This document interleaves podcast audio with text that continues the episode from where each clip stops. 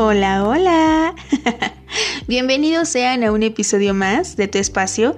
Yo soy Rocío Moreno y de verdad me emociona mucho estar juntos un episodio más.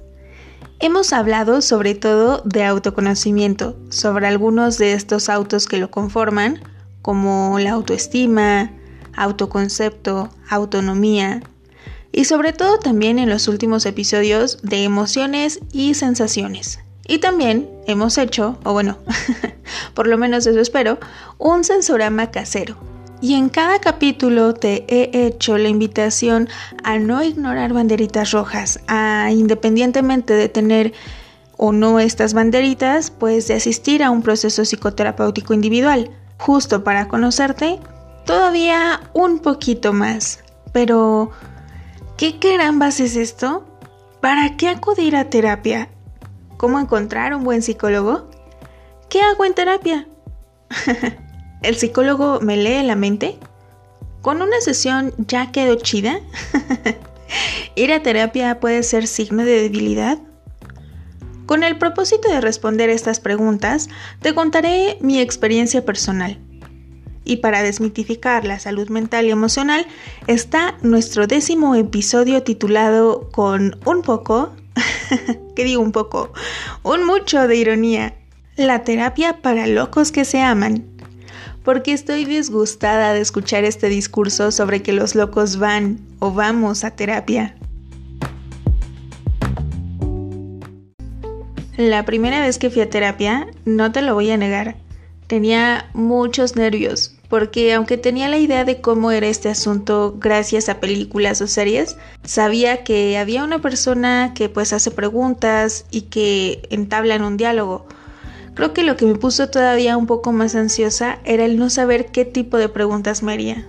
Me puso ansiosa también el saber que se podían abrir, por así decirlo, muchos pensamientos eh, que prefería pues guardarlos como un eco en mi cabeza y no decirlos en voz alta porque se corría el riesgo de ser escuchada. ¿También te ha pasado? Bueno, por ahí del año 2014, ay, ay, ay, con mucho trabajo agendé mi primer cita. Y con aún más trabajo fui a esa primer sesión. Pero ¿por qué, Rocío? ¿Por qué? ¿Por qué? ¿Qué te motivó a ir? A ver, cuéntanos. Fue porque desde hacía tiempo atrás yo ya no me sentía completa. Sabía que las cosas no andaban bien y ya no podía sola. Y aunque tenía a mi familia como red principal de apoyo, no me era suficiente y tampoco quería depender o abusar de su apoyo. También por ese año atravesaba un momento complicado emocionalmente. Me sentía completamente desmotivada, atravesaba una pérdida dolorosa que necesitaba sanar. Y mi rocío interna sabiamente me decía que teníamos que hacer algo al respecto. Entonces, esa fue una de las razones por las cuales decidí no solo agendar, sino asistir a mi primer cita psicoterapéutica. La otra razón, no menos importante, es que yo ya estaba en la licenciatura y consideraba apropiado atender mis asuntos, mis duelos, saber qué me ocurría para estar preparada en un futuro y poder estar del otro lado como la terapeuta. Porque sí, los psicólogos también vamos al psicólogo. Pero bueno, no sé cuál de estas razones pesó más para iniciar mi proceso, pero sí sé que fueron un gran motor y un gran pretexto de infinito aprendizaje. Ahora me vas a decir, pues por eso, Rocío, porque tú eres psicóloga, pues tú atiéndete, pero yo soy dentista o yo soy contador o informático. Yo no lo necesito. pues no, tache. Por eso te decía en primer lugar que fui porque no me sentía completa, porque atravesaba un episodio de tristeza profunda ante una pérdida importante en mi vida.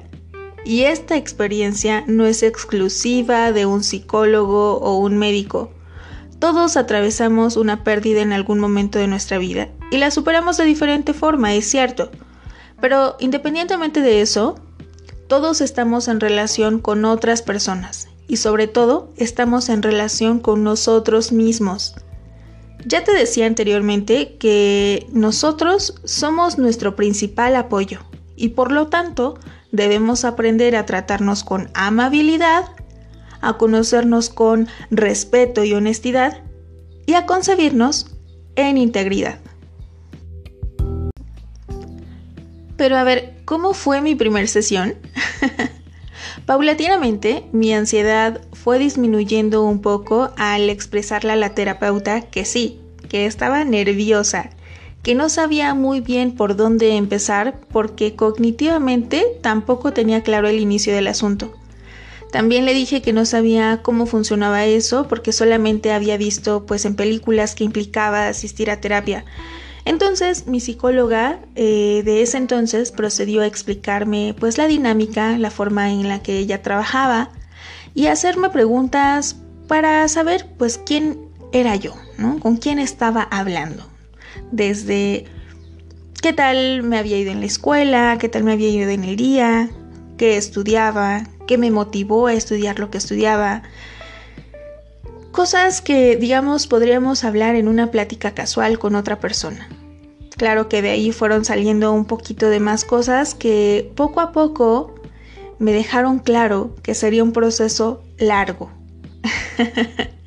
que la primera cita no iba a quedar chida, pero que el tiempo que durara iba a valer la pena porque iba a empezar a desmenuzar todos esos pensamientos para encontrar el núcleo de mi emoción, de esa sensación que tenía en ese entonces.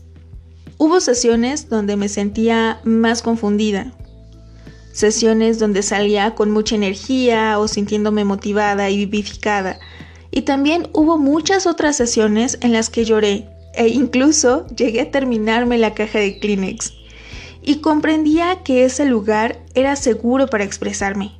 Encontré ahí la forma de identificar mis emociones, cómo aprender a respetarlas. También encontré otras formas de expresarlas e igualmente aprendí a comunicarlas a mi entorno. Claro, como era mi primer proceso, yo tenía la duda del millón. ¿Cuánto duraría mi proceso psicoterapéutico?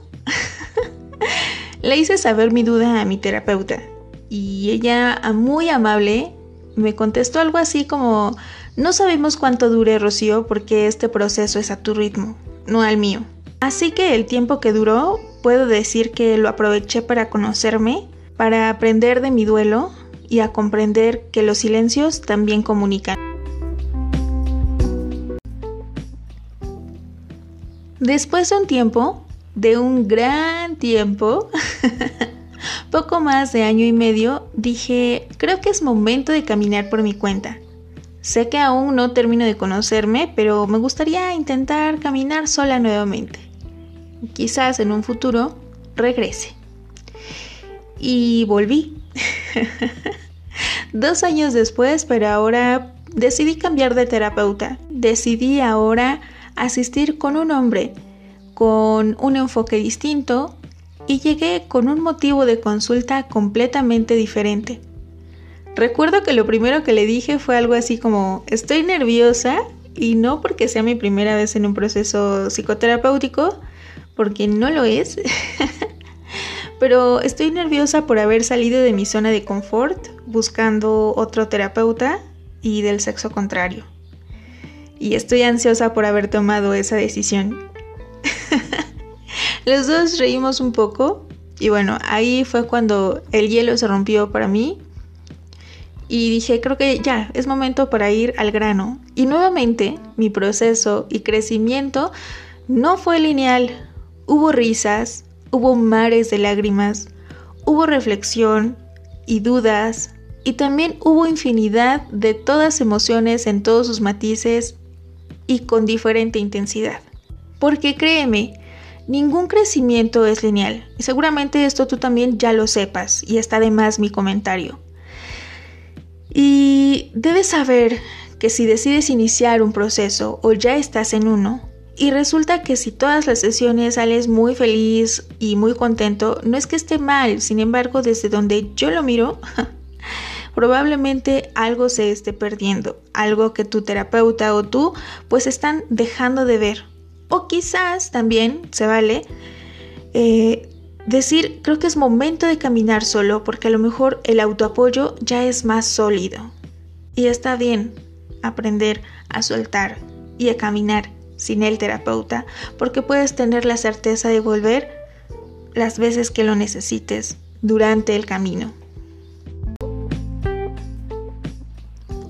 Con toda mi experiencia personal de asistir a terapia, te repito nuevamente que el proceso no es lineal y está bien porque estás viviendo. que en tu búsqueda al encontrar el buen psicólogo, pues puede ser desde referencias de Google. claro, esto aplica solo si el psicólogo está en su sitio web. Pero sobre todo, valdría la pena que tú te des la oportunidad de probar asistir a un proceso psicoterapéutico y, como en la ropa, probar si te queda, si te gusta, si, si te agrada abrirte con esa persona, ¿no? Ahí es como la cuestión también del feeling, pero también hay que reconocer si es una cuestión que hace algo el terapeuta que estropea la relación o si es más bien porque le estoy huyendo a todas estas voces internas, pensamientos, creencias, si es el miedo el que me está deteniendo a conocerme. Entonces ahí hay que tener un poco de cuidado, ¿no? En saber cómo elegir al terapeuta, cómo saber si te queda, por así decirlo, o no.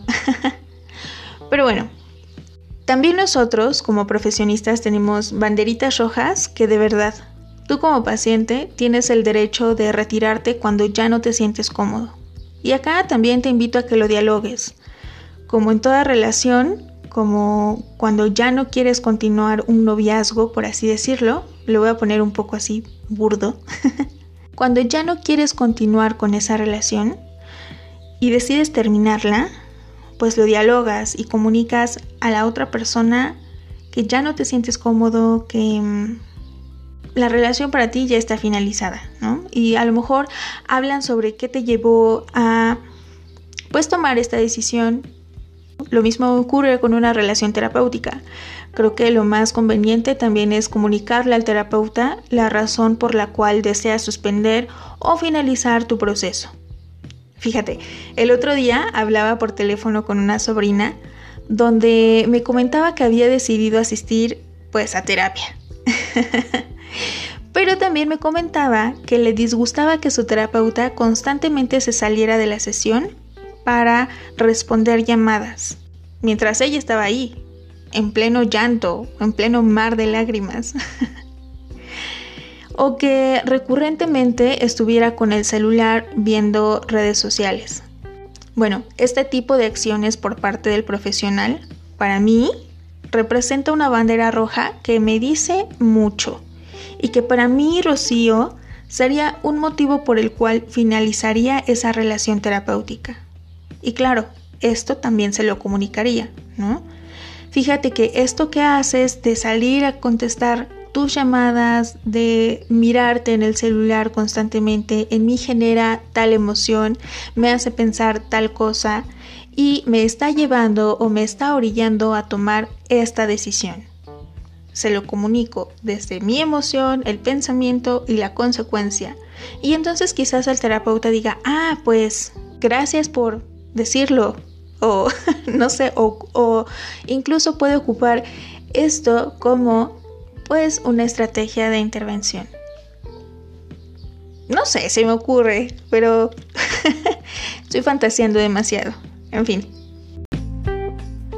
Uno de los discursos que escuchaba de personas cercanas era que el psicólogo era para locos. o que es para personas que se encuentran extremadamente graves. Pues mira, cierto que podemos encontrar una línea patológica o saludable hablando psicológicamente, pero ir a terapia es más un acto de amor propio, o bueno, al menos yo lo veo de este modo porque consiste en encontrar soluciones a situaciones donde nos podemos llegar a sentir estancados o confundidos, a encontrar soluciones emocionales, racionales o conductuales. Y ojo, esto no te hace débil. Pedir ayuda cuando uno lo necesita no es signo de debilidad. Y pedirle ayuda a un amigo o a un familiar tampoco está mal. Me parece que estas personas juegan un rol importante como red de apoyo. Incluso pueden ayudarnos a desahogarnos. Sin embargo, no tendremos nada más que una opinión desde donde están colocados. Y como leí en algún pues lugar de la ciudad, el que busca consejero ya tiene elegido el consejo. Los psicólogos no leemos mentes. Sí estudiamos la conducta humana. Los psicólogos no te arreglan porque no eres un aparato electrodoméstico.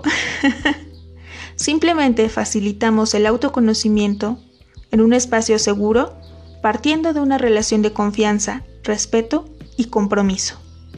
En la Ciudad de México podemos encontrar un proceso a bajo costo en escuelas que impartan la licenciatura de psicología, en la UNAM, el IPN, Centro Eleya. La cuestión es aprovechar nuestro recurso del Internet y buscar el número de contacto de estas instituciones y seguramente hay muchas más, pero estas son las que tengo a la mano, no es propaganda, solamente son las que tengo más a la mano. Y bueno, si tú estás escuchando eh, pues esto desde otro estado o país, pues aplica lo mismo. Busca en internet escuelas donde impartan la licenciatura y comunícate para saber si también dan un acompañamiento terapéutico al público en general. Pues bueno, esto fue terapia para locos que se aman. Aquí en tu espacio. Yo soy Rocío Moreno, te espero en Instagram como arroba tu espacio 1085 o Facebook donde me encuentras como tu espacio. Y permíteme leerte. Te invito a que compartas este podcast con quien tú desees y pienses que le puede ayudar. A tu novia, a tu crush, para que sea el pretexto de hablarle. o bueno, con quien tú desees. Y estés donde estés, desde donde me escuches, yo te mando un fuerte abrazo virtual. Recuerda que el tiempo invertido en ti, para ti, nunca será perdido. Hasta el próximo episodio.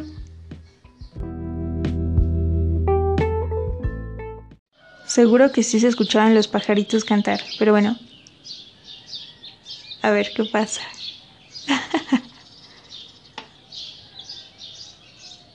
Si tú no hiciste el ejercicio del sensorama casero, bueno, acá te dijo unos cuantos sonidos naturales que podemos encontrar en esta locación del mundo, del país y de la Ciudad de México.